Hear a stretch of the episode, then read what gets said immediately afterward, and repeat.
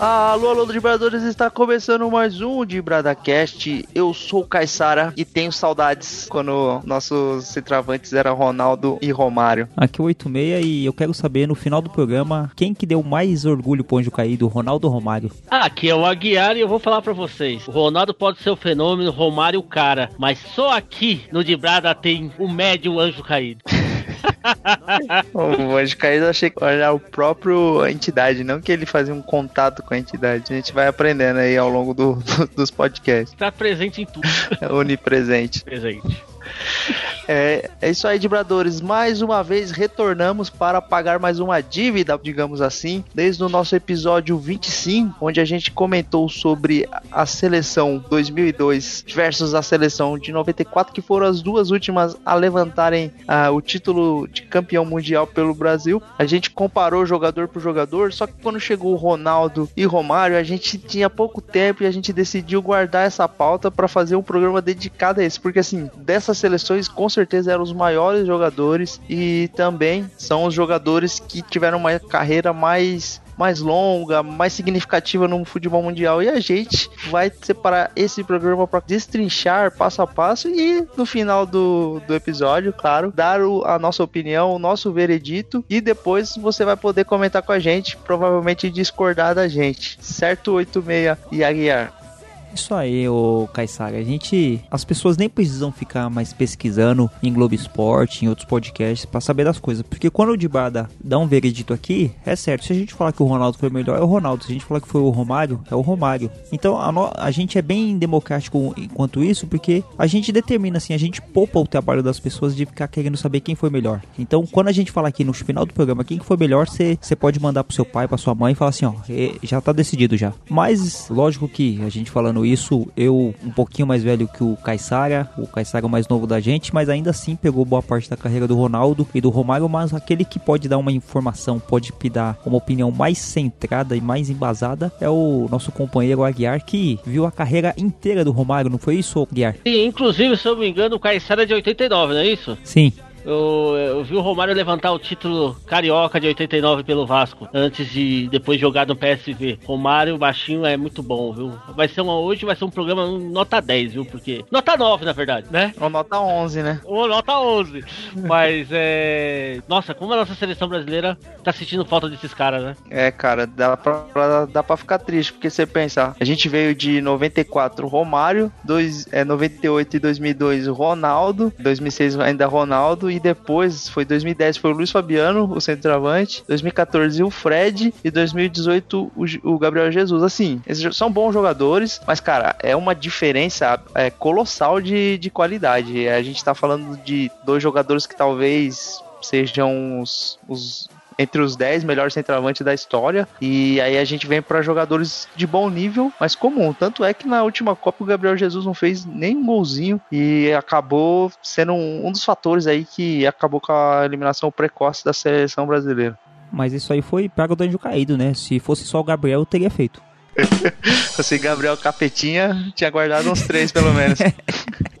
Se fosse Gabriel Capetinha, tinha levantado a taça.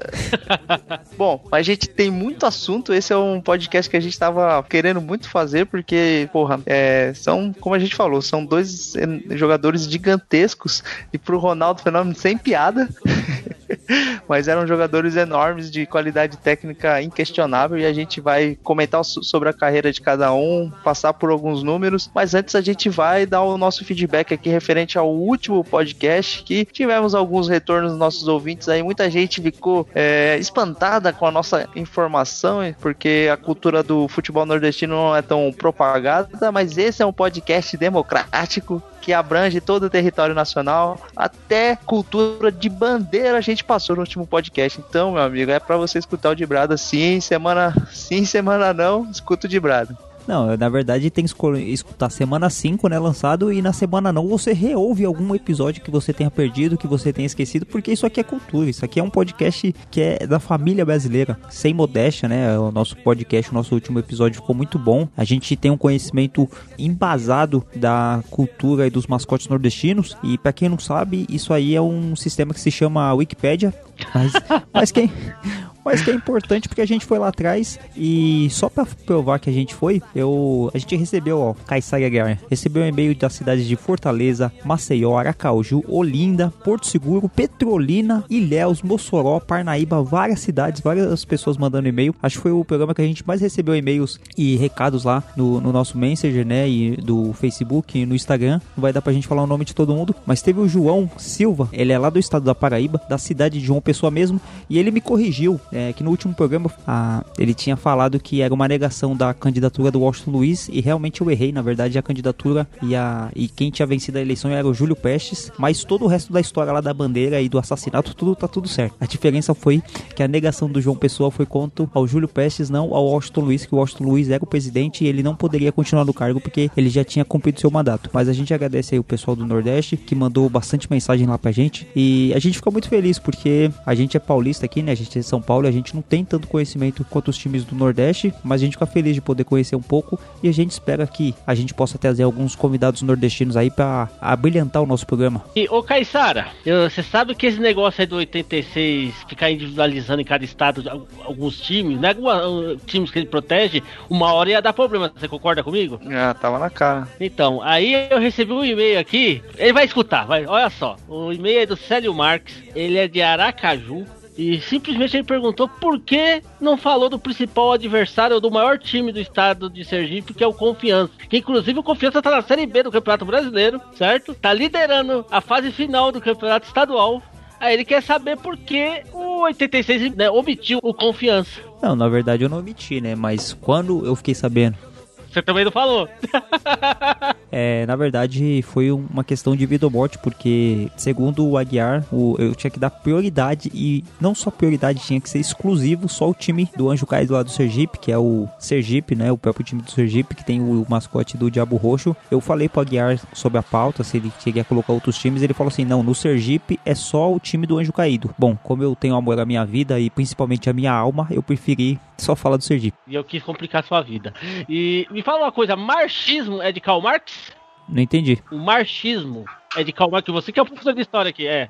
É, marxismo seria uma, uma pronúncia analfabeta de marxismo? É, é ou não? Então, marxismo com X, mas se diz marxismo. Com X, com X, com X. Sim, sim. É uma corrente ideológica proveniente aos estudos do Marx e do Engels. E você sabia que o mascote do Confiança tem tudo a ver com isso? Por quê? O mascote do Confiança é o proletariado. Essa aí eu não sabia não, essa aí foi boa. Esse é o mascote do Confiança. Então tem que tocar Internacional Comunista e falar que proletários de todo o mundo univos.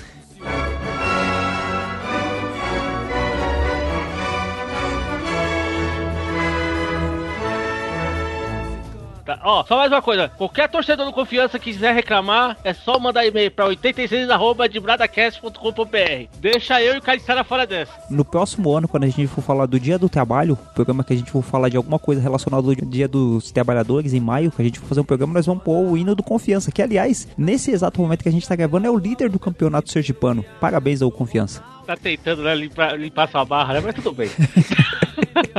Mas a gente tá falando muito de Diabo Roxo, de confiança, uh, Sergipe ou Caissara, mas tem uma coisa aqui que a gente vai até datar esse programa, mas é um fato extraordinário e é a comprovação da mediunidade do Aguiar. Essa semana, para quem não sabe, o Salgueiro, que muitas vezes foi ridicularizado nesse programa aqui, quem é ouvinte do Dibada Cash desde os primórdios lá de 2015, quando a gente falava muita besteira, e se as pessoas forem ouvir aqueles episódios que a gente falava muita besteira, a gente ia ser até cancelado, mas desde aquela época o Aguiar exalta o time do Salgueiro, muitas vezes ridicularizado por mim pelo Caissara falando que era uma escola de samba, qual era o samba enredo. Então o Aguiar já previa o Salgueiro sendo campeão. E tem outra coisa também no programa que a gente falou sobre Pro Evolution Soccer, o Aguiar fez uma previsão no programa, quem quiser pode ir lá conferir, que tanto Cruzeiro como Chapecoense ia chegar um momento que os dois não iam estar na primeira divisão dos próximos Pro Evolution Soccer e FIFA. Ele acertou. Então essa semana aqui o Aguiar tá com tudo. Se você tiver contato com o Aguiar, pede o bilhete da loteria que ele vai te dar. Ah, é, mas ó, Salgueiro, hein?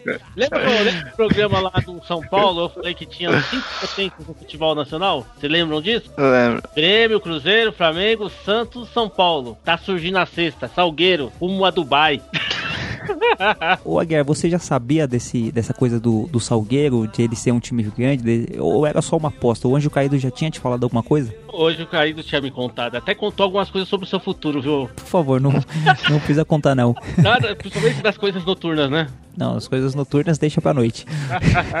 é, a gente tá brincando aqui, mas realmente o Aguiar, quem escutou o programa, o de Badacast já tem um tempo, sabe que o Aguiar é um ferrenho defensor do Salgueiro. E quanto ao Cruzeiro e a Chapecoense, e assim, o Aguiar ele falou quando o Cruzeiro tinha acabado de ganhar uma Copa do Brasil em 2016, não foi? Isso mesmo. Não foi quando o Cruzeiro tava bambeando as pernas. O Cruzeiro tava lá em cima. Então é importante ouvir o Aguiar das próximas vezes também que a gente for falar com o Aguiar. É importante te levar a sério, porque esse cara aí é o Chico Xavier do gueto. Que isso? Chico Xavier que foi o primeiro Wi-Fi, né? Vocês estão ligados. ai, ai. Deixa sua mãe ouvir isso aí, viu, Aguiar? Vai vendo. Sou Ronaldo. Muito prazer em conhecer, eu sou fenômeno Ronaldo Nazário dos Campos. E quero muito agradecer a Deus por ter me escolhido no meio de tantos. Igual a todo brasileiro, eu sou guerreiro, às vezes caio, mas eu me levanto. É, parceiro, mas eu me levanto. Sou Ronaldo.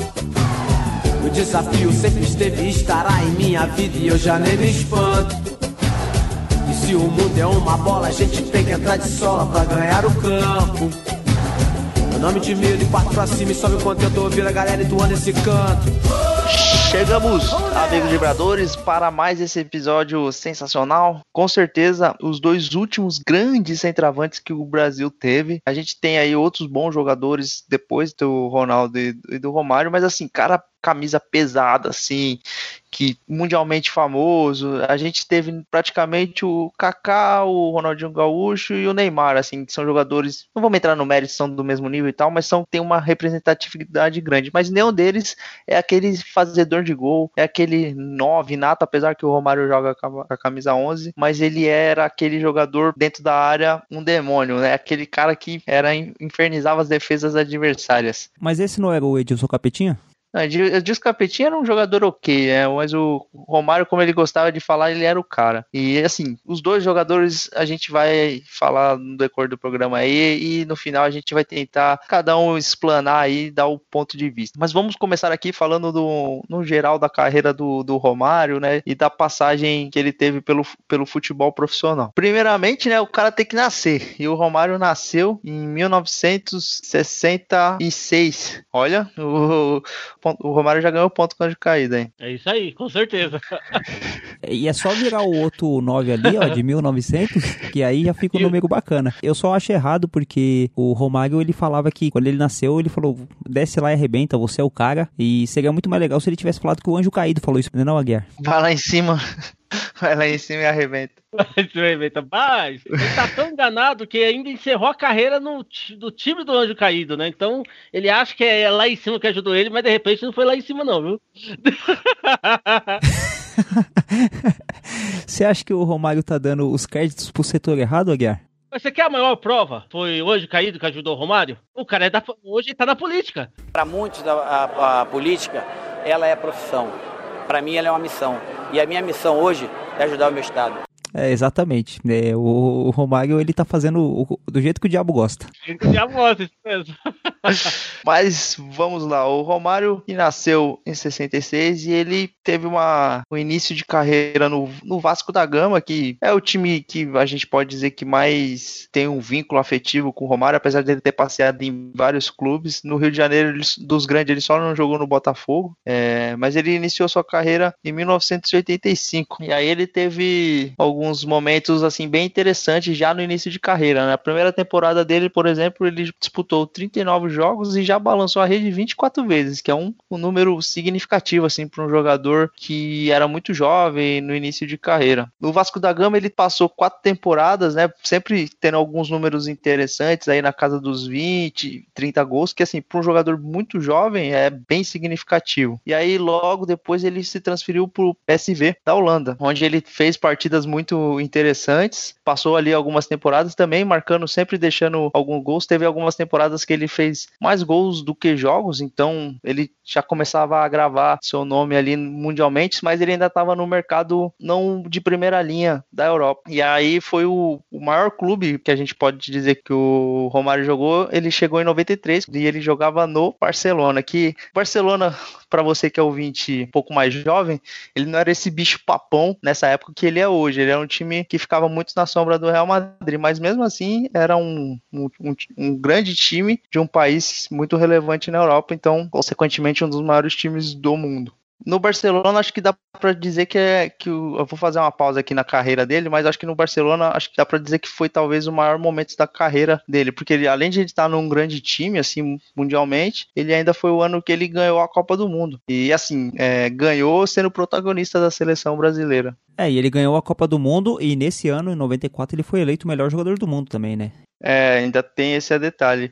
É, o, o Aguiar, você que vivenciou mais essa época, o Romário ele era realmente o jogador assim que se depositava muita esperança para em 94 ser o cara da seleção? Sim, com certeza, Ron. Em todo momento, em todo, toda parte da Copa do Mundo, ele, desde a eliminatória, que foi uma eliminatória que não foi fácil, né? O Brasil não teve uma eliminatória muito fácil para ir para a Copa de 94, né? Então o Romário foi muito importante no finalzinho ali, naquele jogo contra o Uruguai, que ele fez dois gols no Maracanã, que quase, quase que o Brasil vai para uma repescagem, entendeu? Aí depois na Copa do Mundo, seleção brasileira que jogava por, só com o resultado, né? Não era aquele Brasil que encantava, né? A seleção brasileira de Parreira nunca encantou. Por isso que todas as esperanças eram jogadas em cima do Romário, porque o pessoal sabia que não saía um gol, mas pelo menos um do Romário tinha que ter, entendeu? Tinha o Bebeto também, que era um grande jogador que fazia dupla de ataque com ele, mas o Romário realmente era o. Não vou comparar o nível de futebol, mas o ele tava a nível assim, os tempos de Pelé na seleção. Falo em questão de nome, entendeu? Os caras, opa, o Romário é o cara que vai decidir, ah, o Pelé é o cara que vai decidir. Eu, eu comparo mais ou menos esse nível. Sim, para finalizar, o Romário era o grande jogador realmente da Copa de 94, né? Não, não, não só a questão de seleção brasileira brasileira. Se esperava, o mundo esperava muito do Romário, né? Por causa que o nome que ele tinha, né, jogando pelo Barcelona, é, entrou como um dos principais jogadores da Copa do Mundo, era o principal jogador da seleção brasileira e depois, não é à toa que ele ganhou até como melhor jogador do mundo em 94, né? Acho que o ano 94 pro Romário deve ser inesquecível na carreira dele. Isso que o Aguiar falou, Caissara, é importante dizer porque o Romário se esperava muito dele em 94 e dizem, né, que ele levou a seleção nas costas. Isso também é um exagero porque tinha outros jogadores importantes, o próprio Bebeto que o Aguiar falou, mas se esperava muito também do jogador que foi eleito melhor do mundo em 1993, que foi o Roberto Baggio. Então, essa final de Copa do Mundo, né, que o Romário ganhou, foi uma final meio que esse duelo do Baggio com o Romário também, porque o Baggio tinha ganhado o título de melhor jogador do mundo, vinha com a Itália, que era uma equipe gigantesca e foi decidido nos pênaltis.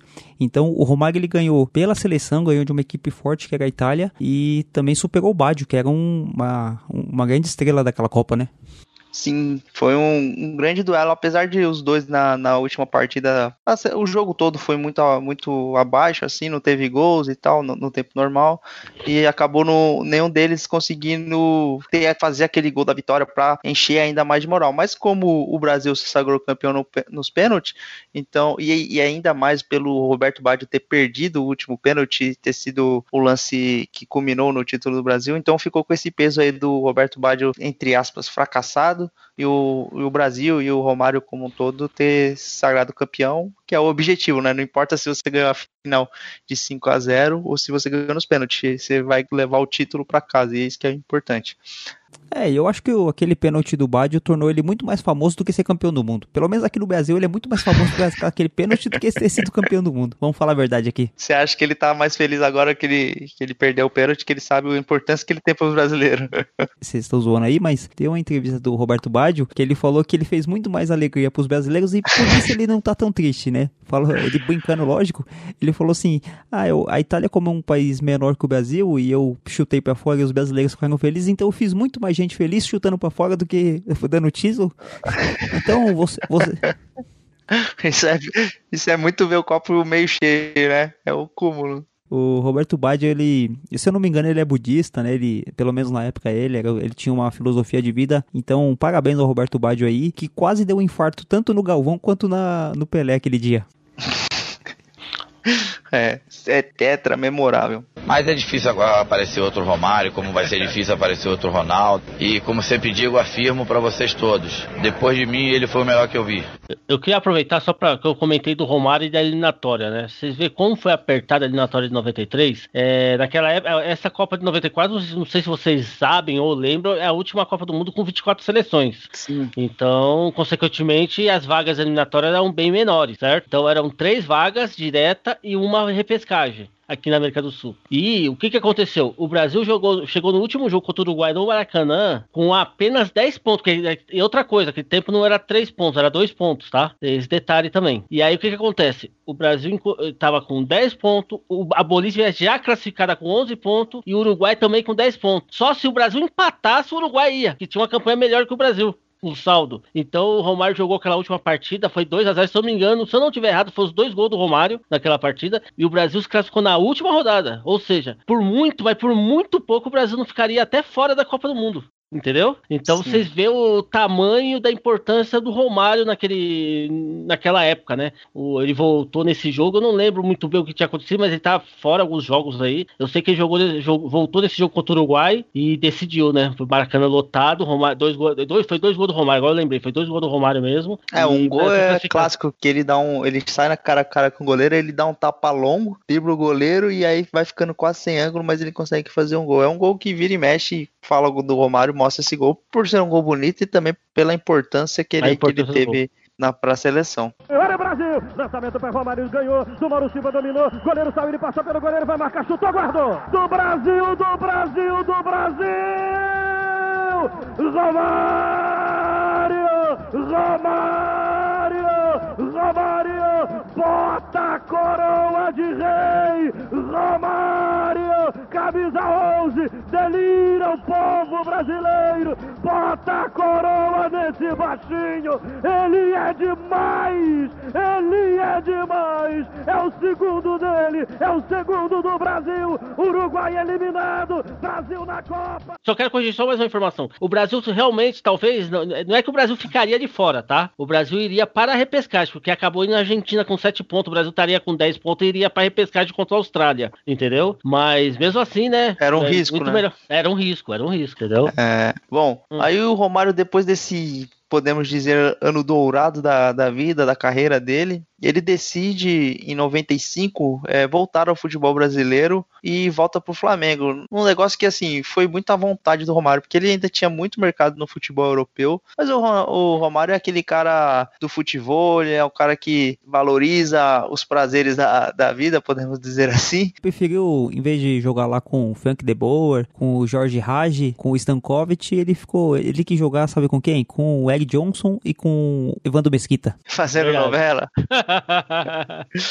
então, assim, o Romário ele decidiu voltar pro Flamengo, que assim, também não dá para dizer que é ruim isso, né? Porque veio para um grande time, com certeza com salário muito alto, não tem a questão de idioma, é uma outra cultura, né, que ele já estava totalmente habituado. Outra coisa também, Caissara, que é importante destacar que é, se a gente pensar nos jogadores da década de 90, não tinha o que é hoje, que o jogador se destaca com pouco tempo, até antes de estourar no time no time que ele é formado, ele vai para Europa. Se você pensar nos campeonatos que Marcelinho Carioca, Túlio Maravilha, é, Romário e vários outros jogadores fizeram, por se fosse hoje, eram para ele estar no, figurando nos grandes times da Europa, mas o Marcelinho Carioca nunca passou por um time grande da Europa. E o Marcelinho Carioca comia a bola aqui no Brasil. O Túlio Maravilha, pelo amor de Deus, o Túlio Maravilha, por mais que tenha aquela final de 95 tenha sido polêmica, o Túlio jogou muito tempo na seleção e jogou bem. Se eu não me engano, o Túlio jogou a Copa América de 93 e ele era um do, dos amuletos do Brasil, que toda vez que ele entrava ele fazia gol. E o Túlio também nunca jogou uma Copa do Mundo, mas arrebentava. O Edmundo, por exemplo, jogou, jogou ao lado do Bastituto na Fiorentina, mas também não figurou em nenhum timaço da Europa. É, hoje qualquer Zé Ruela é, é artilheiro do, de algum time europeu.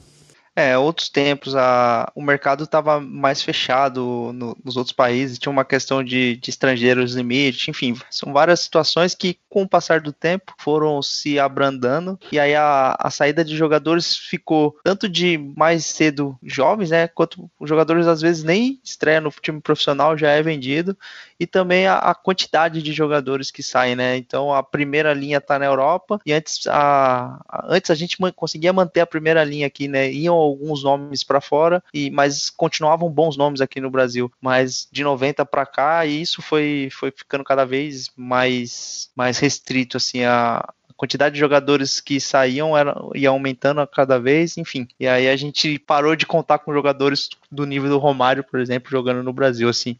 A gente vai falar do Ronaldo, né, mais para frente que ele volta pro Brasil, mas já num, num, outro processo, a gente vai entrar no detalhe, mas um outro momento. Mas é difícil agora aparecer outro Romário, como vai ser difícil aparecer outro Ronaldo, e como sempre digo, afirmo para vocês todos, depois de mim ele foi o melhor que eu vi entre esses anos de 95 e 2000, ele fica num bate-volta Flamengo e Valência. Ele joga praticamente um ano em cada, em cada clube, tendo algumas passagens bem curtas pelo Valência, fazendo poucos jogos. E em 98 tem uma coisa marcante também, que é, o corte dele na seleção brasileira na, na Copa de 1998. Ele, a gente talvez teria a, a sorte de ter a dupla Ronaldo e Romário, assim, em, em um nível altíssimo. É, o, o Ronaldo fez uma, uma Copa do Mundo muito muito boa em 98. E o Romário tava assim, vinha de ter sido campeão do mundo, era um nome muito relevante no futebol mundial e a gente, por azar, né, por uma questão de lesão, o Romário foi cortado dessa, dessa seleção. Já pensou 98 Romário e Ronaldo na Copa do Mundo? Seria coisa linda.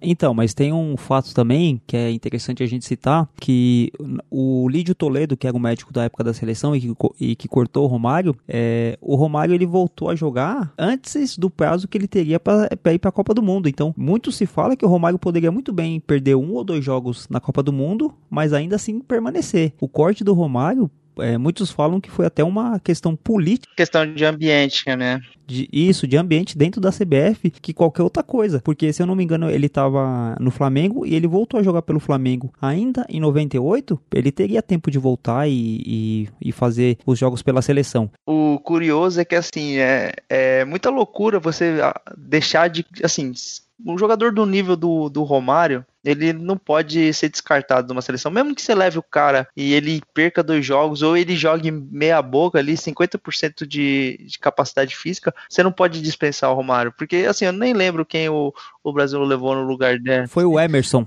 Então, o Emerson é um bom jogador, deve ser um bom pai de família e tal, mas, cara, não contribuiu muito para a seleção em 98. Ah, e você tira um centroavante e, e coloca um volante, não tem muito sentido isso também, né? É, então, cara, não dava para dispensar o talento do Romário, porque o Brasil tinha um bom time, né? Inclusive o Edmundo era o atacante imediato ali de reserva. Enfim, é, ficou estranha essa história, a gente não dá para saber se realmente foi isso, mas a, todo fazendo esse apanhado aí de fatores, dá para dizer que, no mínimo, muito estranha essa história. E aí foi a última chance do Romário, assim, a última convocação que ele teve para a Copa do Mundo. Depois ele continuou jogando no Brasil em 98, 99 ainda ainda no Flamengo, 2000 a 2002. 2000, inclusive, ele foi campeão nacional naquele, naquele campeonato que a gente fez um, um episódio só para ele, que foi a João Velange. Foi artilheiro também, fez uma boa participação. Em 2002, aí tinha todas as condições físicas para jogar a Copa do Mundo. E aí acho que dá até mais peso pro, pro que o 86 trouxe pra gente, que o, o Romário ele não era um cara bem, bem quisto ali na, no ambiente da seleção, da CBF, porque em 2002 o Felipão optou por não levar ele, que foi a Copa, inclusive, do Ronaldo Fenômeno, mas em 2002 ele estava comendo a bola no, no Vasco, é, sendo muito importante, fazendo gols. É, o Vasco teve uma, um ano razoável, mas ele estava jogando muita bola e mesmo assim o Felipão acabou não, não levando ele para a Copa do Mundo e aí, por, até por questão de idade, para 2006, que seria a próxima Copa, já seria muito difícil ele estar saudável, estar em, jogando em alto nível para poder participar. É interessante a gente citar isso também, o Caissara e Aguiar, porque em 2002 o Felipão ele foi contratado nas eliminatórias. Então o Brasil tinha um risco de não ir para a Copa do Mundo. O Felipão bancou, né? Fez uma falou que ele ia assumir a seleção, que ele ia levar o Brasil para a Copa do Mundo, né? Fez a tal da família escolar e ele bancou o Romário como excluído da seleção, né? Então é como o Caissara falou, o Romário estava comendo a bola, estava jogando muito bem, só que o Felipão bancou isso. E para reforçar essa questão de, de ambiente, né, do Romário ser um jogador problemático, o Felipão Ele tem esse jeito, essa cabeça dura aí. E a sorte foi que o Felipão conseguiu ganhar o título e ser campeão. Porque se ele não tivesse feito isso, o quanto que o Felipão ia ser acusado hoje de não ter levado o Romário? É, exatamente. Porque é, muito, muitas outras histórias, quando não se leva um jogador. Tem gente que até hoje reclama do Neto não ter ido pra Copa de, de 90. Guardadas as devidas proporções, né? Mas comparar a importância de um jogador entre Romário e Neto, não dá nem para falar. Imagina se o Felipão não tivesse ganhado essa Copa. Enfim, a gente estaria até hoje reclamando do, do Felipão. Pra sorte, não sei se é sorte ou, ou foi capacidade nesse exato quesito, mas que bom pro Felipão que ele conseguiu ganhar a Copa do Mundo. E aí, num, essa história vai para debaixo do tapete. Não, então, 98, eu queria voltar em 98 só para fechar aí do Romário. Eu acho que não tem quem se conformava com esse o corte do Lídio, né? Cortar o Romário. E também o Zagallo e o, o Parreira é, não ter levado, né? O, o Romário. Até saiu uma brincadeira lá no. Acho que num bar do Romário, alguma coisa. Não sei se vocês chegaram a ver isso. Sim, lembro dessa foto o Romário, o Zagallo e o, e o Parreira com papel higiênico na mão, tipo, falando que eles faziam um monte de cagada. Isso, isso mesmo. Isso, cara, um monte de cagada. Eu penso assim, é, só vocês entenderem o nível de importância. Na Copa de 66, o Pelé já estava machucado, mas mesmo assim foi convocado. Aí no primeiro jogo da seleção brasileira, machucaram o Pelé, ou, fala, ou foi essa desculpa, né? E o Pelé não jogou mais a Copa inteira. Mas não podia, só ter o Pelé junto na seleção brasileira, mesmo ele não podendo jogar, a importância de levar ele. Então é isso que eu queria falar. O, não tinha desculpa para não levar o Romário. Se o Romário Romário tinha condições de jogar terceiro jogo, até as outras fases, não tinha por que não levar o Romário. É, realmente foi essa questão de ambiente aí que o pessoal pega no pé do Romário. É, você levou o, Edilson Capetinha, que é um bom jogador, mas quem é Edilson Capetinha perto do Romário? O, o Felipão, ele comprou briga com todo mundo. O Felipão, ele se safou dessa cobrança por ter ganhado e por ter tido sorte, mas o destino ia ser cruel com ele 12 anos mais tarde. Eu acho que o Romário deve ter rido muito esse dia. Da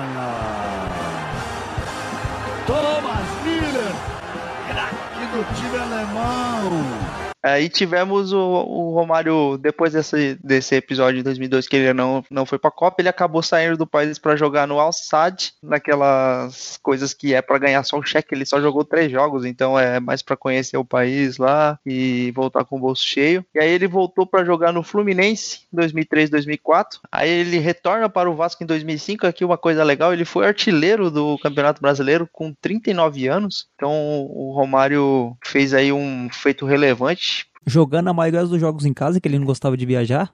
É, ele já tava naquele momento de carreira, meu, foda-se, eu não preciso disso. Aí ele não treinava, só jogava e ainda só jogava no Rio de Janeiro, ou quando era, sei lá, São Paulo, que é um voo curto e tal. Mas falar pra ele ir pra Bahia que passar três horas no avião, ele não, não chegava nem perto. Enfim, e o Romário, né? E o Vasco, como sendo a casa dele, ele fazia o que queria. É, e aí a, a carreira dele meio que já tá bem no finalzinho aí entre esses anos. Nos anos de 2006 e 2007, ele joga nos Estados Unidos, em Miami. E na Austrália, no Adelaide Knights, então já é um momento bem no final da carreira mesmo, ele já está jogando mais para recolher o cheque, podemos dizer assim. No Adelaide, por exemplo, ele só fez quatro partidas, e aí ele retorna em 2007 de novo no Vasco, para fazer aquela média com a torcida, para realmente botar um ponto final dele na história. E também aquele lance dos mil gols, porque o Romário fez gol pra caramba, mas chegou nesse finalzinho aqui, ele dá um, podemos dizer, uma forçada nessas contas aqui. Aí o Vasco começa a arrumar amistoso e coloca juiz e bandeirinha para tornar o jogo oficial. Enfim, aí ele consegue atingir essa marca dos na conta dele, né? Dos mil gols. É, enfim. E ainda teve um episódio que ele foi treinador e jogador também do Vasco. Então, o Romário, tudo que podia acontecer na carreira, acho que dá para dizer que ele aconteceu. A gente nem vai voltar no. Teve um programa que a gente comentou que o foi da João Avelange, inclusive, que o Vasco, o Romário dá até bolacha na cara de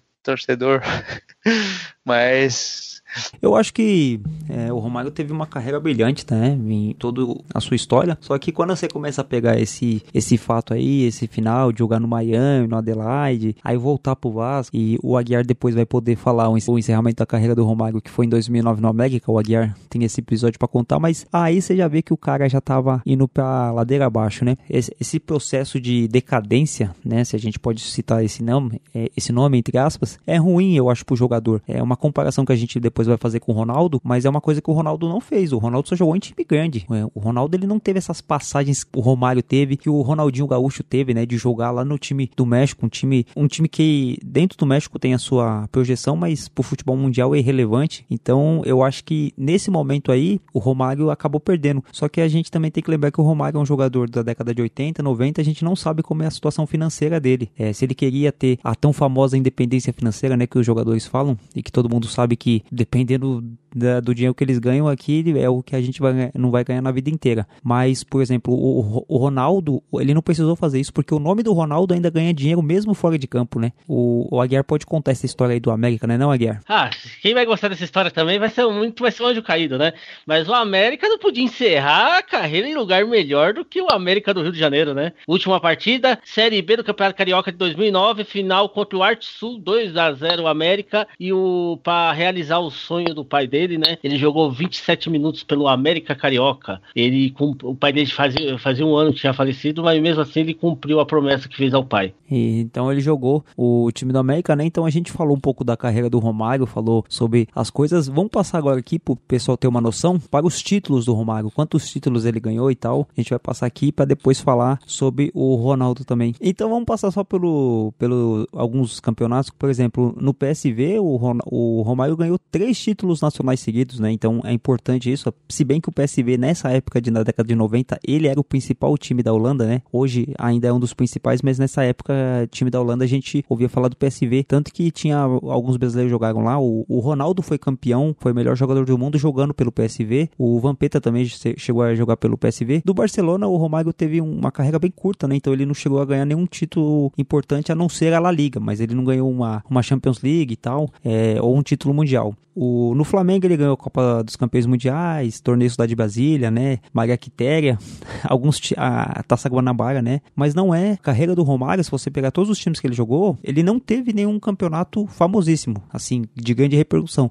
Tanto que ele vive falando que o título mais importante da carreira dele tirando a Copa do Mundo foi a Copa João Avelange. Tem o áudio dele falando isso. Quem quiser escutar o, o programa sobre a Copa João Avelange vai ouvir isso.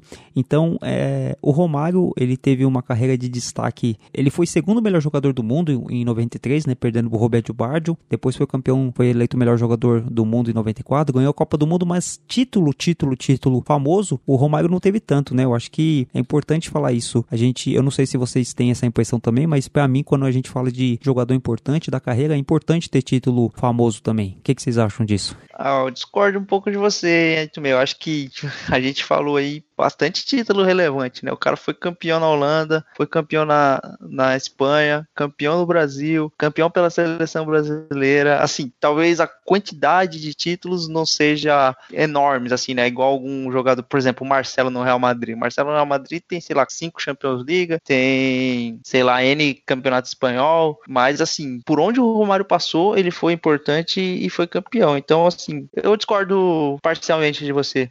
Não, sim, é, eu, eu tô falando em relação, por exemplo, a gente vai pegar a comparação depois do Ronaldo. A carreira do Ronaldo foi uma carreira mais emblemática, mas é, olhando aqui, o, Rom, o Romário ganhou Copa das Confederações, Copa América, Copa do Mundo. Eu acho que assim, só o fato do cara ganhar uma Copa do Mundo é, como titular e carregando a seleção nas costas, entre aspas, já faz dele, é, não tenho muito o que discutir disso. Ele podia não ter ganhado nada, mas isso é um fator marcante para ele, né? Exato. É, já já vamos começar a falar do fenômeno, né? Ronaldo Fenômeno, mas o Romário eu vou te falar. É difícil não. Até de comparar com. Eu, eu sei que o 86, né, já conversamos um pouco aqui nos bastidores, ele já tem uma, vamos dizer assim, uma sardinha puxada pro lado do fenômeno, né? Mas puxando a ficha aqui, olhando aqui a capivara do Romário, é uma boa disputa, viu, 86? Não, não vai ser tão moleza assim pro fenômeno, não, viu? É, então acho melhor o Caissara já puxar, falar um pouco da carreira do Ronaldo e depois disso a gente faz as nossas considerações finais aí. Mas é difícil agora aparecer outro Romário, como vai ser difícil aparecer outro Ronaldo. E como sempre digo, afirmo para vocês todos: depois de mim, ele foi o melhor que eu vi.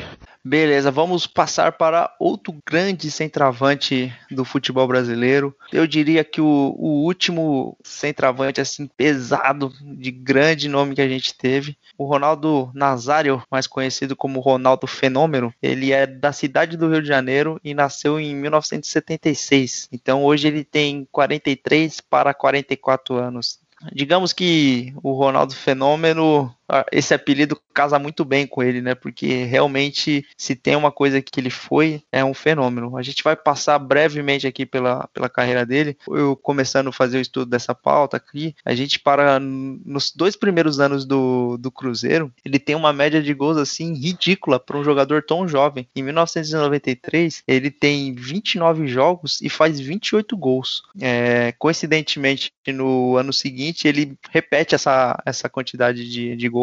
Então, cara, um profissional que chega em, um, nos dois primeiros anos, ele tem quase muito perto a quantidade de jogos e de gols. É realmente um número, assim, para chamar atenção. Teve um, um jogo, eu não vou me recordar contra quem, se eu não me engano, foi contra o Bahia do Rodolfo Rodrigues, que ele faz cinco gols em um jogo, que chamou a atenção da imprensa, né? Assim, ele já vinha chamando atenção, mas quando ele faz essa partida, é, realmente dá um estalo em todo mundo e fala, cara, tem um jogador diferente aqui. É, ele, nesse jogo é engraçado porque tem um lance que o jogador, que o goleiro, de tanto tomar gol, pega a bola, come, coloca a bola no chão, começa a reclamar da vida. O Ronaldo, muito esperto, pega a bola que tava no chão e faz o outro gol.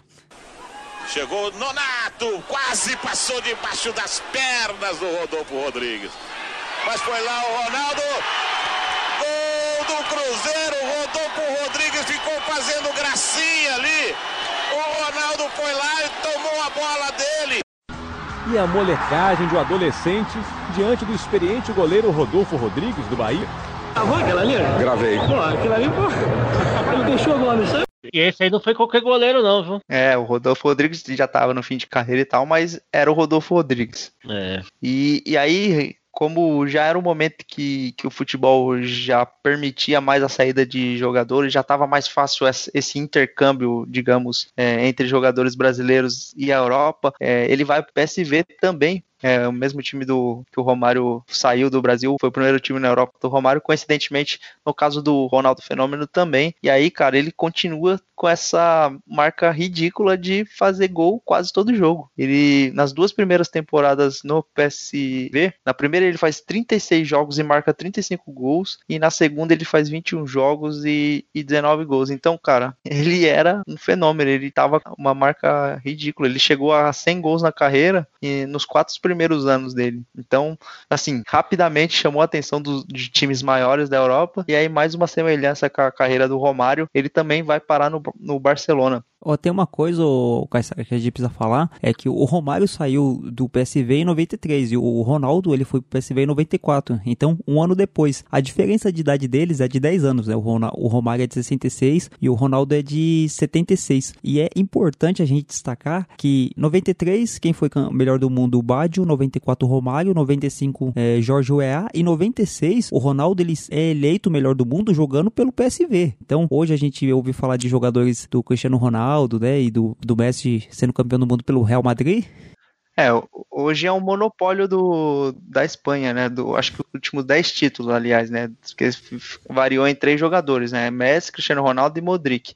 É, o último jogador que foi melhor do mundo foi, antes desses, foi o Kaká que estava no Milan. Isso, então tem um monopólio da Espanha muito forte, concentrado em Real Madrid e Barcelona. E hoje, sei lá, imaginável você ver um jogador de um centro que foge do Inglaterra, Itália, Espanha e França é, ser melhor do mundo. É, o cara ser melhor do mundo jogando no PSV na Holanda não é para qualquer um, não, né? É, é difícil até fazer um comparativo, porque hoje você não tem nenhum jogador assim de tanta relevância no nível tão alto. Talvez, sei lá, o, o digamos que esse Halad aí da, tava no RB Leipzig e agora foi pro Borussia. Digamos que ele siga fazendo a quantidade de gols que ele vinha fazendo aí e de repente a gente, a FIFA, né, deu um título para ele. Seria mais ou menos isso, assim, algo difícil de, de imaginar até. É interessante isso mesmo. Então ele jogou no PSV e depois quando ele foi pro Barcelona, o primeiro ano de Barcelona dele já foi um ano fantástico e ele também foi eleito o melhor do mundo pelo Barcelona. Então o Ronaldo ele tem três títulos de melhor do mundo, mas foram dois em seguida também, que foi no PSV e depois no Barcelona, que foi aí, eu se eu não me engano, foi aí que ele recebeu o apelido de fenômeno, né? Foi no Barcelona, que ele arrebentou tudo naquele primeiro ano, fez gol de tudo quanto é jeito, foi até a inspiração pro programa que a gente já fez também, que foi o Pro Evolution Soccer versus FIFA, que criaram aquele Ronaldinho do Wing Eleven 3 que ninguém segurava que era muito mentiroso. Mas o, o, legal aqui é que ele, ele, já, ele já tinha sido campeão mundial pelo Brasil, mas ele não tinha disputado nenhuma partida na, na Copa de 94. Ele foi um coadjuvante daquela seleção porque é, o Romário era o cara daquela seleção, né? Como a gente estava comentando. E ele era muito jovem, apesar de ser muito promissor. Em 96 e 97, como você falou, ele, ele já foi eleito melhor do mundo. E o curioso é que, assim, aqui ele ainda não tinha feito uma grande campanha com a seleção brasileira, né? Porque a gente sabe que a questão da Copa do Mundo ela tem um peso forte para consolidar um jogador mundialmente, mas o Ronaldo ele pulou essa etapa e aí ele chega em 98 já como o grande jogador da, da seleção e aí tem até essa história que a gente comentou tal, talvez até por tanta confiança que o, a CBF, a seleção tinha no, no Ronaldo, eles preteriram um pouco o Romário. Mas é difícil agora aparecer outro Romário, como vai ser difícil aparecer outro Ronaldo. E como sempre digo, afirmo para vocês todos: depois de mim, ele foi o melhor que eu vi. Do, que eu tava reparando aqui, isso é coisa do meu tempo de acompanhava futebol. Acho que é interessante citar duas, duas coincidências entre o Romário e o, e o Ronaldinho Fenômeno, porque os dois não conquistaram né, medalha de ouro em Olimpíadas, apesar de irem como grandes nomes e grandes responsabilidades. Eu lembro em 88, eu assisti, a, a Olimpíada foi a de Seul, né? Ou seja, era todos os jogos de madrugada. E nossa, eu e meus amigos devíamos à noite assim, pro Brasil. Ah, esse ano vamos ganhar ouro, que o Brasil passeou, né, na, na Olimpíada inteira aí na final. E o Romário jogando muito, né? Como sempre. O goleiro era do Tafarel, meu. O Tafarel catava muito naquela época lá. E o Brasil perdeu, né? Nos pênaltis para a antiga União Soviética, né? Foi um dos últimos anos, né? Porque na outra Olimpíada a União Soviética já não existia mais. E depois, em 96, também, eu, vocês conhecem muito bem o que eu vou falar, é o Nobreza, eu lembro muito desse tempo né, do colégio lá que aí foi a Olimpíada de Atlanta, né? E aí o horário dos jogos era mais ou menos o horário de aula noturna e era até dispensado tudo. Mais um ano, a gente coloca aquela esperança de ganhar a Olimpíada. Aí o Brasil dá aquela pipocada contra a Nigéria e não vai nem pra final, né, é, pipocada não, que a Nigéria era um timaço, o Canu arrebentou. É, eu usei a palavra errada. E outra coisa, pipocada não, porque a, a Nigéria foi campeã olímpica em cima da Argentina. Mas a gente tava ganhando de 3 a 1 tomou a virada, foi, foi bem frustrante. Foi bem frustrante. Uma única coisa, coisa de boa que depois a Nigéria ganhou a medalha de ouro em cima da, da, Argentina, né? Menos mal. Mas. Mas seria pior se a gente tivesse perdido da Argentina na final, né? Ah, mas será que perdia? Sei lá, né? Pode ser, né? Mas o, eu lembro que isso aí era, eu era muito novo. Tanto da de 88 era molecão, né? 88, imagina. E a de 96 eu lembro desses detalhes. E, meu, nem com esses grandes nomes nós ganhamos medalha de ouro naquela época, né? Engraçado isso. É, só o Neymar e sua trupe vieram é, cancelar essa piada em é. 2016. É, mas foi difícil, hein? Foi nos pênaltis ainda com o time da, da Alemanha. É, verdade. É. ah, e, e, a gente foi campeão com o Everton no gol, o que, o que é mais mérito ainda.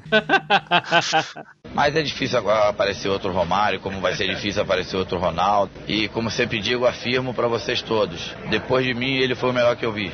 Aí o Ronaldo chega na Copa de 98 sendo um jogador realmente importante. Ele faz uma Copa do Mundo muito boa, marca seis gols na Copa. Só que tem o episódio da final, que até hoje já todo mundo já falou, já existem é, programas, entrevistas e tal. Mas basicamente, é, na final da Copa do Mundo, o Ronaldo, oficialmente é essa informação, que ele sofre uma, uma convulsão, ele tem um mal súbito ali horas antes da partida, da final contra a França. E aí tem aquele rebuliço, o Brasil chega chega a mandar uma, uma pré-escalação sem o Ronaldo, só que aí o Ronaldo ele se recupera tal, e aí fica uma situação complicada, porque como que você vai dizer não pro melhor jogador da, da sua equipe para disputar uma final, e aí ele vai pro jogo, só que assim, o Brasil ele tem uma partida totalmente apática, é, o Brasil acaba sendo facilmente derrotado pela França, tomando, assim, a França não era qualquer time, tinha chegado na final, jogava em casa, é, tinha ali sua força, mas o Brasil foi presa fácil para a França, a gente foi totalmente totalmente dominado pelo Zidane, marcou dois gols, é, fomos vencidos e ficou essa, essa mancha na carreira do Ronaldo, podemos dizer assim,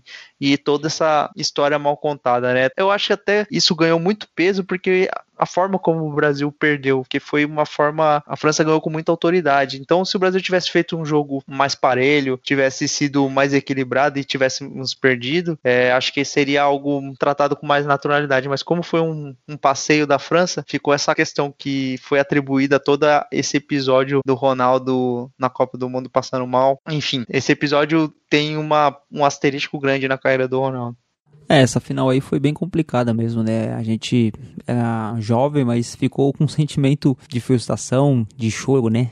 Como alguns, mas acabou passando a bola, né? Assim como o Badio passou a bola pro Romário para ele ser melhor do mundo e o Romário acabou passando pro Ronaldo, em 98 quem foi o melhor jogador do mundo foi o Zidane que arrebentou naquele jogo e a gente até fez um programa, né, Ronaldinho Gaúcho versus Zidane, mas eu também concordo com o Caissara. Como que você, mesmo tendo o Edmundo no banco, como que você ia deixar o Ronaldo fenômeno fora de uma final de Copa do Mundo? Mesmo que tivesse ganhado, o, o Zagallo ia carregar esse estigma de como que você proibiu um, um fenômeno de entrar pra final final e é uma mancha né, na carreira do, do Ronaldo, né? Esse, esse acontecimento que ninguém sabe muito bem o que aconteceu. Existe uma mitificação a respeito desse episódio que algumas pessoas falam uma coisa, outros falam outra. A verdade é que a gente talvez nunca saiba o que aconteceu. E se vocês souberem, vocês ficariam enojados.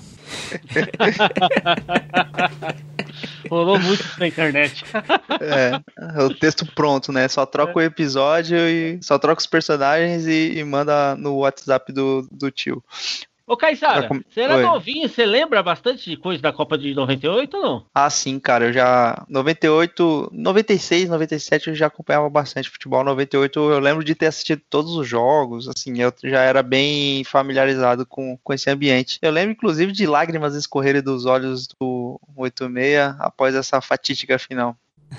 Não, eu já tinha sentido vontade de chorar quando o Brasil perdeu pra Nigéria. Só que eu tinha segurado, mas na Copa não teve jeito. É. E na verdade eu nem sei por que eu chorei, né? Eu era bem jovem, em 98 eu tava com 12 anos. Eu tava bem, assim, eu nem, nem sei porque eu chorei. É. é, a frustração, né? Porque assim, a gente tava muito no clima do vamos ganhar. Porque assim, o, o time do Brasil era muito bom. A gente tinha acabado de ser campeão, né? A última Copa a gente tinha sido campeão. A França era uma ilustre desconhecida pra gente, nunca tinha sido campeão mundial. A gente tinha muito menos informação do que hoje. Então, cara, o Brasil vai lá pegar um time que nunca ganhou hoje. Claro, claro, que a gente vai ganhar, a gente já ganhou quatro. Você acha que a gente não vai ganhar de um time que não ganhou nenhuma até hoje? Então a gente vai lá só buscar o troféu. E aí foi, e assim, perdeu e perdeu assim com autoridade, como a gente comentou. Então foi um, um choque, assim, e eu acho que aí que os seus olhos não resistiram muito mesmo. É, com dois gols de Zidane e um no finalzinho do Petit. É. é. Eu, não, mas eu acho assim, para mim a Copa 98 foi muito boa. Assim, muita gente fala que o Ronaldo tivesse bem, o Brasil tinha ganho. Eu acho que, assim, eu tenho a minha opinião que a França foi superior mesmo. Acho que a gente tem muito. O que, que acontece com o brasileiro, e isso não é só com a seleção brasileira, é até quando nós estamos torcendo para nossos times, né? Desmereceu o vencedor né? Ah, não foi o outro time que perdeu, é que é o que perdeu que tava no mau dia. Nunca o outro que ganhou tava num dia melhor. Não sei se vocês concordam com esse pensamento meu. Mas só, mais uma coisa que eu queria falar, a Copa de 98 arrumou uma coisa muito importante, que talvez tem muitos jovens que não sabem, que é aquele negócio de ter só 24 seleção e ter aquele maldita classificação do, da terceiro lugar em grupo, que era ridículo. Eu, eu, eu tinha nojo desse negócio de, de, se classificar três por grupo, né? tipo uma, era um, querendo ou não, era um tipo de uma pesque, repescagem, né? Acabava sendo uma repescagem. E também eu percebo que de 98 para cá houve uma grande revolução dos uniformes das seleções. Não sei se vocês concordam com, com esses pensamentos meus aí. Acho que a questão de 32 clubes é o formato ideal mesmo, né? Que você Isso. elimina essa questão de, de terceiro, mas agora a FIFA já tá querendo aumentar para 48, então vai meio que voltar, sei lá, vai ficar meio esquisito de novo. A questão dos uniformes, acho que até 98 existia uma identidade nos uniformes e a partir de 2002 ficou, ficou meio padronizado, né? Só muda as cores e tal. Então, eu entendo seu ponto, assim, mas acho que a questão da, da modernidade vai deixando as coisas mais próximas. Mas eu sinto falta daqueles uniformes mais extravagantes, da, principalmente da Copa de, de 94, né? Aquela camisa da, da Alemanha que tinha um colorido no, na altura do peito, a camisa do Camarões que é sempre destacada, enfim. Aquela das estrelas dos Estados Unidos também é da hora, hein? É, tinha muito mais personalidade as camisas. É. Mas nenhuma é tão feliz e alegre como as camisas do Jorge Campos, goleiro mexicano. Ah, isso ah, aí, é. sem sombra de dúvida. Exatamente. Mas é difícil agora aparecer outro Romário, como vai ser difícil aparecer outro Ronaldo. E como sempre digo, afirmo para vocês todos: depois de mim, ele foi o melhor que eu vi. Bom, entre a Copa de 98 e a Copa de 2002, o Ronaldo, ele, podemos dizer assim, que ele foi do, do inferno ao céu. E assim, cara, tudo aconteceu na vida do Ronaldo nesses anos aí, cara. Ele teve um, uma série de lesões, assim, daquelas de deixar todo mundo espantado. Inclusive, ele machucou o joelho uma vez, aí ele fez o, o tratamento, fez a recuperação. No dia que ele tava retornando, no primeira partida que ele tava retornando, ele pegou a bola, partiu para cima do zagueiro na, na sua jogada característica, deu duas pedaladas e assim, desabou no chão, teve uma nova lesão aparentemente muito séria. Muita gente falava que o Ronaldo tinha encerrado pro futebol, que ele nunca ia conseguir voltar em alto nível. Ele chegou a passar o ano de 2000 sem participar de nenhuma partida, só nessa recuperação. E aí, com muita dúvida, com muito descrédito, em 2002, 2001, 2002, ele começa a retomar começa a fazer algumas partidas e aí meio que ele volta das cinzas, podemos dizer assim, na Copa de 2002. É, o Felipão bancou o, o, Ronaldo e aí a gente trazendo o assunto do Romário de novo, o Romário tava jogando em bom nível, mas o, o Felipão ele, ele é aquele treinador que quando ele encasqueta com alguma coisa ele banca e para nossa sorte, pro azar do Romário, ele bancou o Ronaldo Fenômeno e o Ronaldo Fenômeno chegou na Copa do Mundo e foi protagonista, marcou oito gols, inclusive dois dos gols gols na final. Então, assim, de 98 a 2002, o, o Ronaldo passou por muita coisa, mas, assim, dá para dizer que foi um roteiro de filme, assim, que ele consegue é, entregar uma, um nível de atuação muito alto, marcando gols, sendo muito produtivo e por uma coisa maluca do futebol, ele não foi melhor do mundo na Copa de 2002, porque o prêmio era dado antes da final e tinha o premiado Can. Curiosamente, espalha farofa na falhou nos pés do Ronaldo que marca os dois gols na, na final. Então, assim, um, uma história muito é, emocionante até, porque a, a vida do Ronaldo, né, a gente passou a acompanhar, porque era, puta, era uma expectativa gigante para o Ronaldo voltar a jogar futebol. Quem gosta de futebol necessariamente tem que gostar do Ronaldo como jogador, porque ele tinha todos os atributos de um grande centroavante, um cara rápido, explosão, finalizava com as duas pernas.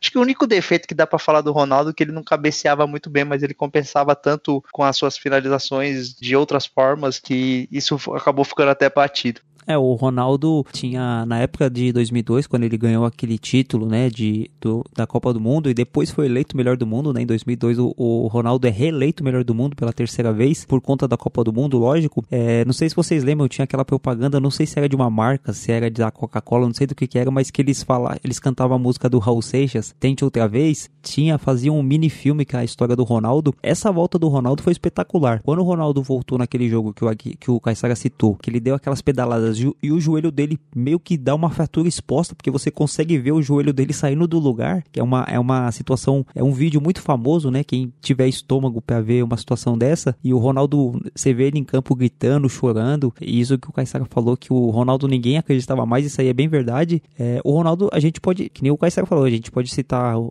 defeitos dele dentro de campo, mas tem uma coisa que a gente não pode falar, é que o Ronaldo não é um grande jogador. Ele em qualquer lista, em qualquer história do futebol, a gente vai falar do Ronaldo. É essa Copa do Mundo, que foi a última Copa brilhante dele, né? Em 2006 ele foi para a Copa, mas já não estava tão bem. Em 2010 teve a chance de ir para a Copa, né? Que a gente vai adiantar um pouquinho isso depois. Mas o Ronaldo com certeza é um jogador espetacular e esse apelido dele não é à toa. Esse apelido dele se encaixa muito bem com ele, porque ele realmente é um, foi um fenômeno como jogador.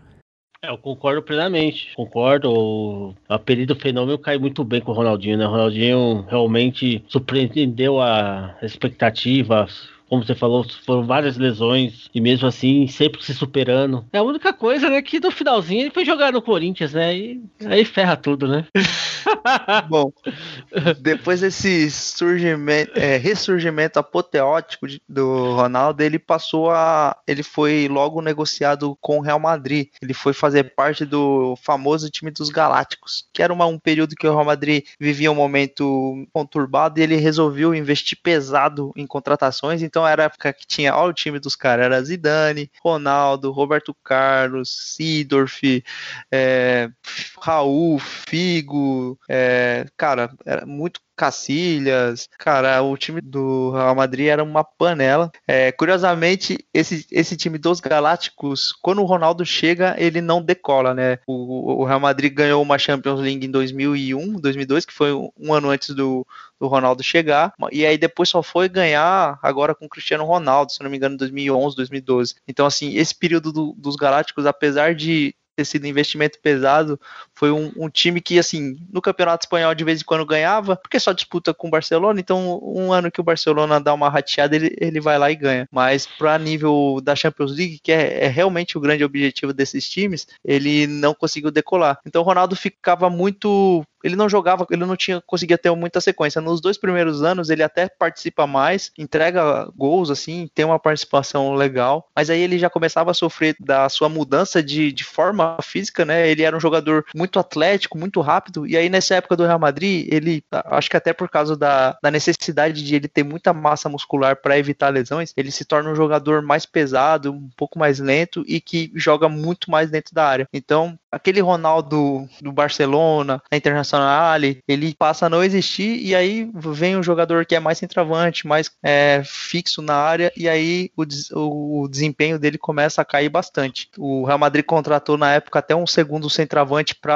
dividir a quantidade de jogos, que era o Van Nistelrooy, que chegou, começou a fazer muito gol e aí o Ronaldo foi cada vez ficando mais de lado. Mas mesmo assim, na seleção brasileira, ele mantinha um prestígio muito grande. E em 2006, na Copa de 2006, ele era o Parreiro, o treinador da seleção, e ele chega ainda como o cara da seleção. Era uma seleção que dividia protagonismo com o Ronaldinho Gaúcho, que já era o cara do Barcelona, com o Kaká, que era um, um jogador que estava crescendo muito no Milan, e com o Adriano também, que era um jogador muito importante da Internacional. Mas 2006 é uma seleção que tinha muito nome no papel, mas a entrega foi bem abaixo, a gente acabou sendo eliminado outra vez pela França, agora numas quartas de final com o gol do Henry.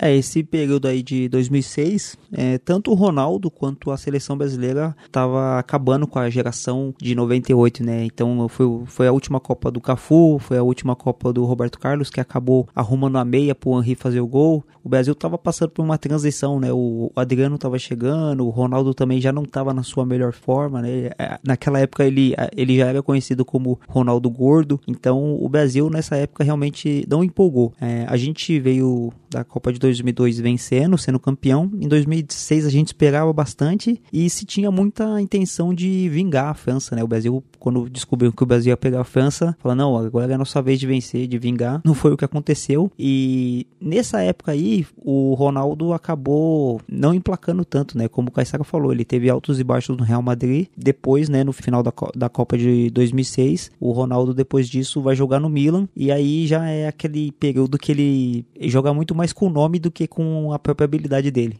É, exatamente. É, ele chega no Milan, faz poucos jogos, assim, numa temporada ele faz apenas 14 jogos.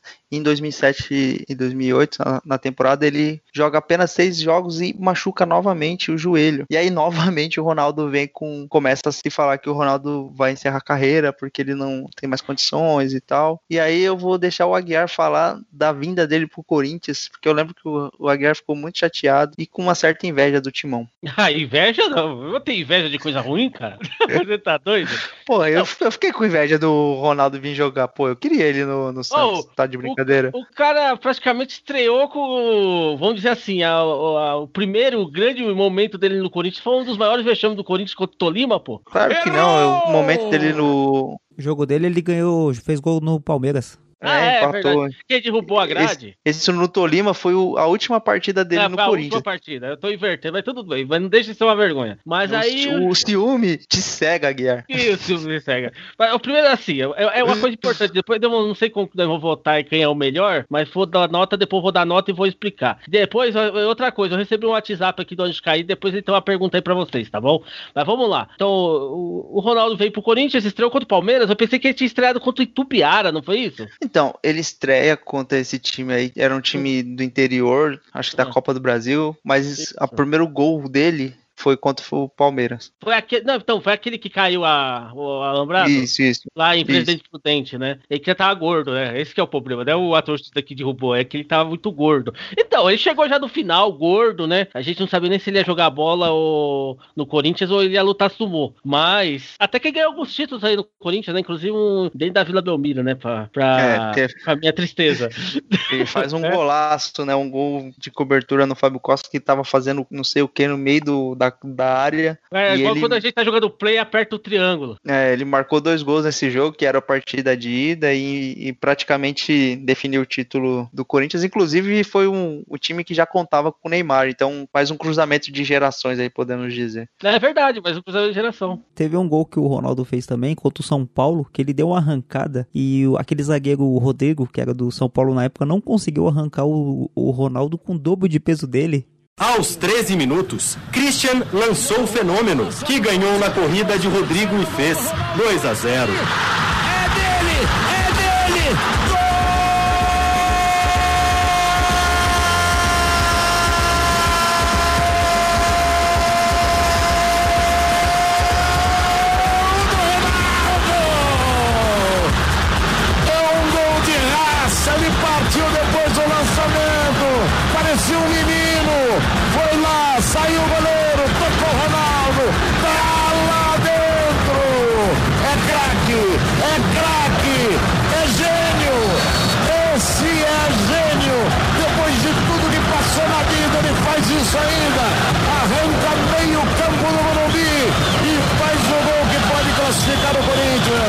Eu falei que velocidade, hein, gordo?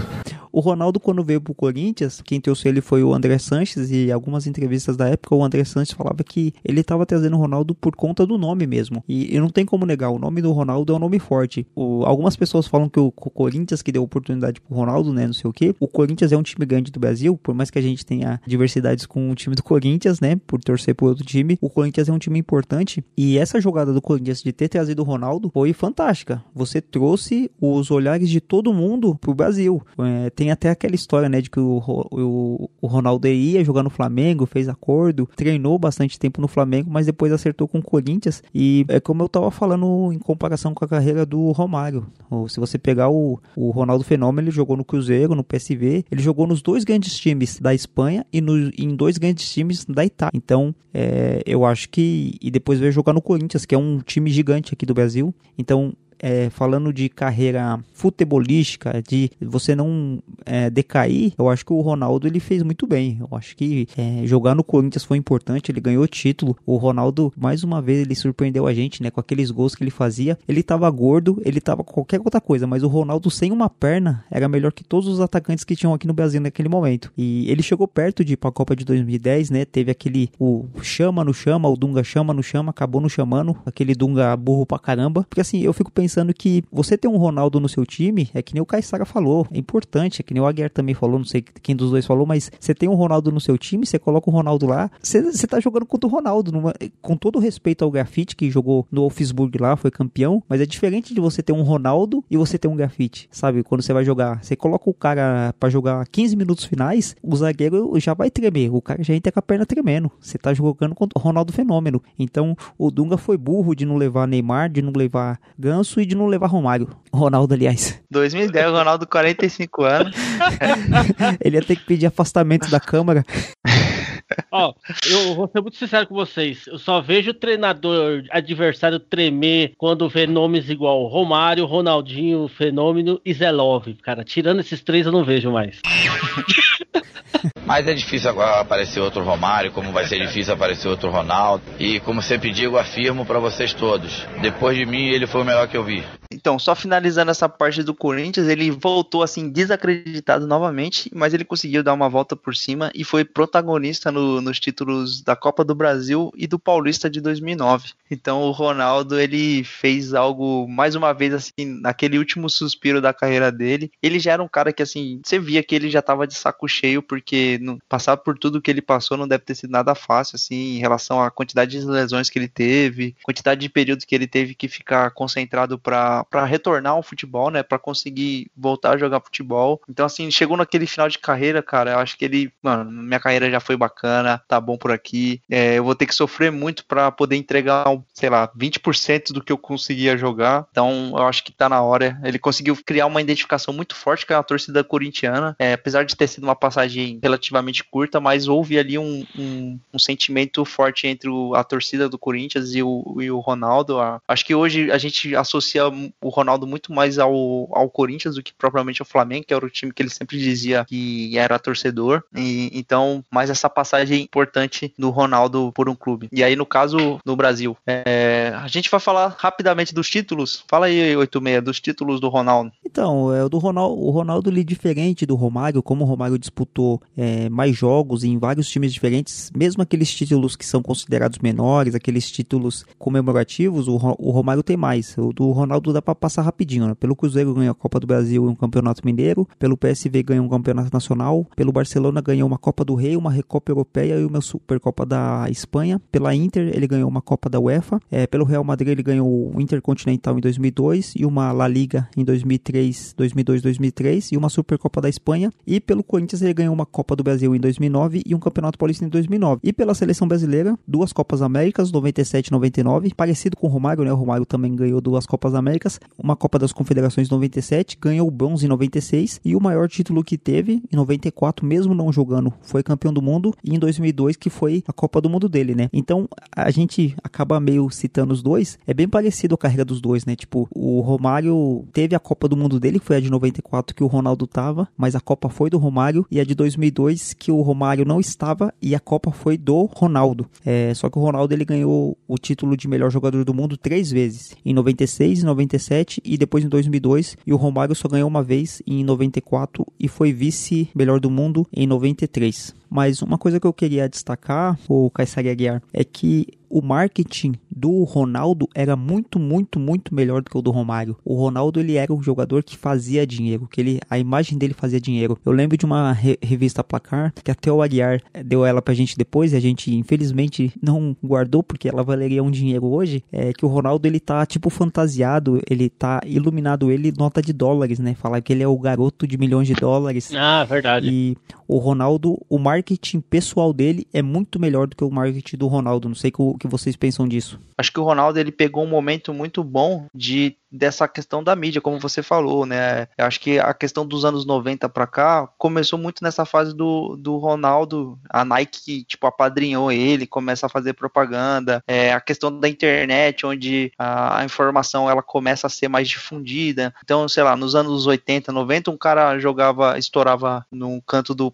do mundo, só quem tava naquela região ficava sabendo. De 90 para cá, né? A gente tem a internet que é, distribui essa informação com muito mais é, velocidade. Então a fama acaba alcançando lugares que, que antes não chegava. E eu acho que o Ronaldo ele pegou muito essa fase. E, e aí tem vários fatores, né? Por ele ser brasileiro, é, ele, ter, ele ter, ser muito jovem, conseguir efeitos relevantes. Acho que ele pegou uma carona nisso tudo. E aí a, quem estava perto dele, sejam as empresas ou, ou seja até as pessoas que o pessoal chama de staff hoje, conseguiram valorizar bem isso. E o Ronaldo realmente foi um daqueles nomes que ficaram mundialmente famosos e, e até hoje, né, o Ronaldo, onde ele vai, ele é reconhecido. Embora fisicamente ele esteja bem diferente como ele era como jogador, mas enfim, é, é o Ronaldo ainda, é o fenômeno. Ele ficou durante muito tempo, até o Brasil tomar o famoso 7 a 1 o Ronaldo ele foi o maior artilheiro de todas as Copas do Mundo, né? Ele fez um monte de gol. É, é, foi engraçado até aquele jogo que ele tava é, comentando junto com o Galvão Bueno, que o Close faz do gol, você vê a cara de desânimo dele, né? De ser ultrapassado pelo Close. É, mas o, Ronaldo, ele, assim, eu já vou começar a fazer a minha avaliação. É, é engraçado que, assim, a gente já citou isso algumas vezes. Os dois jogadores eram rápidos, eram bons jogadores, mas com a idade avançando, eles vão se tornando cada vez mais aquele homem da área, né? Principalmente o, o Ronaldo. O Romário sempre foi parecido, né? Aquele homem da área. Não, não é muito driblador, tem habilidade sim, mas joga muito mais dentro da área, até quando é mais novo. Mas o Ronaldo, ele veio de fora da área, ele era aquele jogador que dava arrancada, e no final da carreira ele já é aquele jogador de dentro da área. Mas eu acho que o Ronaldo, é, tanto como jogador, título, até na administração da sua carreira, foi mais brilhante do que o Romário. O Romário, para mim, é um grande jogador, é ótimo, é fantástico, mas o como jogador de futebol, a carreira, os times que passou, os títulos que ganhou, o marketing, para mim, o Ronaldo é, é melhor que o Romário. Vai, Aguiar, faça sua conclusão aí. Eu ainda sou um pouco mais o Romário, porque o Romário, além de ganhar a Copa do Mundo em 94, é, ganhou um jogo muito importante que levou o Brasil a ganhar aquela Copa do Mundo, entendeu? Então, eu acho que o Romário tem esse crédito é, em, referente à seleção brasileira. É claro que acho que assim, puxando o histórico tanto do Romário, tanto do Ronaldo, em importância de times, né? Porque o, o Ronaldo Fenômeno jogou um monte de time, só fez cagada no final jogando no Corinthians, mas no restante jogou só em time de ponta. E o Romário ficou muito aí nos times do Rio de Janeiro, né? Que também, pelo amor de Deus, né? Então, talvez esse seja o ponto negativo. Mas se fosse dar nota, né? Daria 8.9 pro Romário e 8.5 pro Ronaldo. E eu tiro um ponto de cada um porque nenhum jogou no Santos. é um bom argumento. É, bom, então me, me calhou de ser o voto de Minerva nessa questão. É. E assim, é realmente difícil é, conseguir escolher um dos dois, porque assim, os dois tiveram carreiras é, absurdas, assim. Como eu falei, o Brasil tá longe de ter um centroavante do nível desses caras. A gente tem jogadores hoje muito importantes. O próprio Neymar, na minha opinião, ele, ele vai chegar ao status desses caras, mas assim, camisa 9, Romário jogava com a 11, mas era um centroavante de fato, aquele cara goleador, que eu ele tá em campo, eu, eu tenho praticamente certeza que, que não vai ficar 0 a 0 a partida. É, esses caras foram os últimos do Brasil. Mas como a gente tem que escolher aqui, não pode sair, não pode ficar em cima do muro, cara, com coração partido, eu diria, vou escolher o Ronaldo Fenômeno, porque assim, eu acho que a carreira dele tem uma história muito legal. Ele muito jovem conseguia fazer coisas realmente extraordinárias, teve uma, uma história de vida muito legal também. E assim, se eu tivesse que escolher um dos dois no auge para ser o 9 do meu time, eu optaria pelo Ronaldo, porque eu acho que o Ronaldo ele tem uma capacidade individual maior do que a do Romário. Romário dentro da área inigualável praticamente, mas o Ronaldo ele ainda ainda assim ele tinha mais recursos para pegar essa bola fora da área, trazer para dentro da área, construir jogadas é, individuais, enfim muito difícil essa, essa escolha, realmente, é, mas eu acho que o Ronaldo Fenômeno conseguia entregar como diriam, mais ferramentas, né, mais alternativas para concluir uma jogada, para fazer a construção da jogada. Então, por isso, escolheria o Ronaldo Fenômeno, mas realmente ressaltando que é uma escolha muito difícil. E assim, se, a, se um treinador tivesse que escolher um desses dois, é jogar a camisa para cima mesmo, porque quem pegar tá bem escolhido. Mas é difícil agora aparecer outro Romário, como vai ser difícil aparecer outro Ronaldo. E como sempre digo, afirmo para vocês todos: depois de mim, ele foi o melhor que eu vi. Bom, a gente acabou dando a nossa opinião, mas eu vou pedir pro Aguiar é, falar sobre o, a carreira dos atletas fora de campo. Quem que foi pior, Aguiar? Pergunta pro Anjo Caído. O Ronaldo que falou que não se faz Copa do Mundo é, com hospitais ou o Romário que é o apoiador desse nosso atual presidente aí? Quem que, quem que decepcionou mais o Anjo Caído? Olha, as duas situações são bem complicadas, mas qualquer coisa que apoia a, a, a atual presidência, o Anjo Caído tá contra. o anjo caído ele não quer se associar de maneira alguma com a atual presidência do país. Ah, não, ele já leva a fama de mal demais, né? Pra quem vai carregar dos outros também? Até isso tem limite. Até isso tem limite, com certeza. o nosso programa aqui tenta deixar o anjo caído mais carismático. Se o anjo caído ficar apoiando certas coisas aí, mas nem o nosso programa vai salvar o anjo caído. Mas é difícil agora aparecer outro Romário, como vai ser difícil aparecer outro Ronaldo. E como sempre digo, afirmo para vocês todos: depois de mim, ele foi o melhor que eu vi o momento mais importante do programa, né? Conexão, hoje caído, nosso personagem mais importante do programa, um dos mais importantes, no, né? Que tem o Caissara que hoje o Caissara tá meio desanimado, não sei se é por causa que o Santos contratou o Cuca, pode ser caso disso também, né? Mas vamos que vamos. Então vamos lá. Boa noite, boa tarde, bom dia, não interessa. Aí, pessoal aí do Librada, hoje eu, eu sou um cara assim que trago novas ideias, né? Sou um empreendedor, então eu vou passar umas ideias novas que eu vou ter aqui. Mas antes eu quero que aí esse canal sem vergonha desse editor aí do 86 prestam. Eu não vou cantar, eu ia cantar, mas eu tô. Eu tenho muita coisa pra falar no programa hoje, eu não vou cantar não, mas eu quero que o 86 coloque um trecho do álbum do Salgueiro, que foi uma coisa que eu passei pra guiar, o Aguiar acertou, preveu, funcionou, ó, o Salgueiro vai chegar muito longe ainda. Você quebra essa, 86, posso contar com, a sua, com o seu trabalho de edição aí? Eu, aliás, eu não tô pedindo, eu tô mandando, tá? Pode deixar que seu pedido vai ser atendido. Eu tava até pensando de você ter um podcast só seu, Anjo Caído. O Anjo Cast. Anjo Cast é bom. Eu sou um cara empreendedor, você sabe? Porque tem muita coisa boa por aí que se não fosse o antigaísmo não existia, os inferninhos da vida, entendeu? Não é verdade? Não, vocês têm que. Você que é o cara que vai muito 86 nesses lugares, você tem que concordar comigo. Não, você tá me confundindo, anjo caído. Não, eu tô te confundindo? O, você acha que eu não conheço a, quem visita nos empreendimentos? é, vamos lá. Então, eu tô com umas ideias aí, né? Como sou um cara, como, falei, os infernos da vida, certos pontos por aí, até certos partidos por aí, é tudo ideia minha, entendeu? Eu tô com uma ideia nova. Eu vou fazer um campeonato chamado Evil. E eu queria a ideia aí, uma ajuda aí do Caissara, que o Caissara é um cara empreendedor. Que tal, Caissara? Eu convido pra esses, esses times pra um campeonato. Todos os times que tem é, é minha homenagem tá bom? Você tá aí, Caissara? Tô, tô aqui. Ah, tá. Então tá bom. Ó, América do Rio, que é o nosso principal, América de Cali, América do Rio, América do Amazonas, um América novo que eu e 86 descobrimos, que é o América de Pedrinhas, na verdade 86. Manchester, Sergipe, Bélgica, eu vou convidar a seleção da Bélgica, que são né, os diabos da Copa do Mundo, e o América de São Paulo. O que, que você acha de eu fazer um campeonato desse? Vai ficar muito bom? É, acho que vai ser um campeonato quente. Então, eu acho que eu vou pôr todos pra disputar lá em São Januário, no Maracanã, lá no Rio de Janeiro mesmo. Entendeu? Essa é uma das ideias. A outra, é, Caissara, que eu queria também aí pro futuro, eu tô pensando em mudar o regulamento do Campeonato Brasileiro. O que, que você acha? É, desse regulamento, América do Rio mais 19. Deixar já no estatuto do campeonato. Porque já que o América não sobe com as minhas forças, porque nem eu ajudando a América tá subindo, eu tô pensando em pôr isso já no estatuto. O que, que vocês acham disso? E pra terminar, eu tô pensando que nos próximos programas vou implantar uma rádio. Vai ser chamar Rádio 666. O que, que vocês acham disso? Vou vir com algumas dicas de música, alguns comentários. O que, que vocês acham? Vocês concordam? Eu acho que o Anjo Caído tá demais. Ele não dá espaço pra falar. Ele faz pergunta e emenda outra na. é verdade. tá num monólogo foda, velho. Então agora vocês respondem. É o Palaia. É, quanto é campeonato cheio de América, não tem outro nome a não ser Copa América, né? O, o, torneio, o torneio aqui do continente americano que eu arrume outro nome, porque o Anjo Caído já vai dar a Copa América. E eu queria saber se nessa rádio o que, que vai tocar? Muito heavy metal, disco da Xuxa pra trás, as músicas do Edir Macedo. Vai ter música de Macedo, vai ter música do Raul Seixas, Xuxa de trás pra frente, de baixo pra cima, de onde você quiser, Xuxa, vai ser daí pra cima, entendeu? Mas assim, nada, nenhuma. Eu, eu, 86 tem que ter o aval aí do, do diretor geral aí do, do Caissara, que tá muito quieto hoje, inclusive. Tô cutucando ele aí pra ver se ele. Isso, ele tá muito quieto.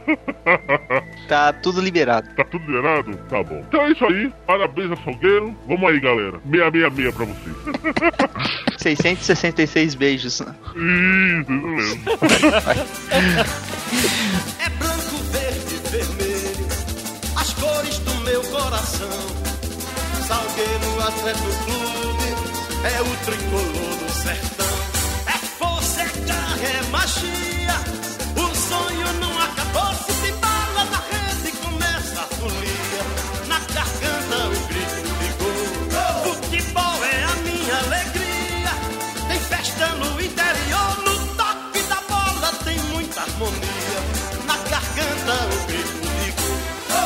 Paixão no meu coração.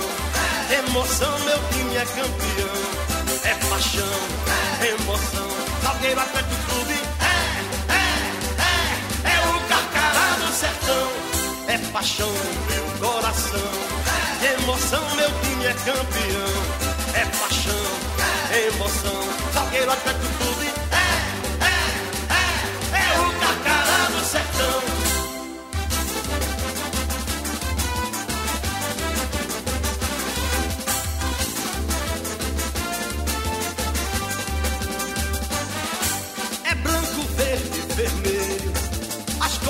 Meu coração.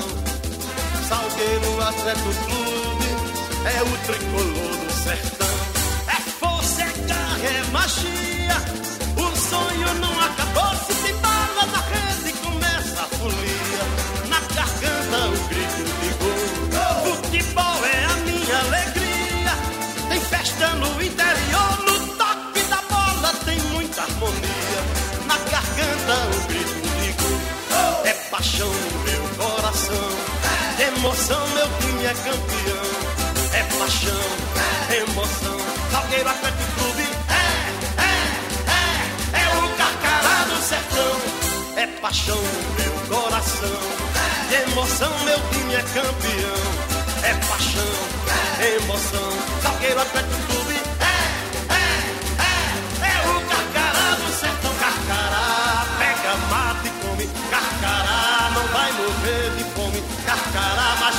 do que homem. Carcará,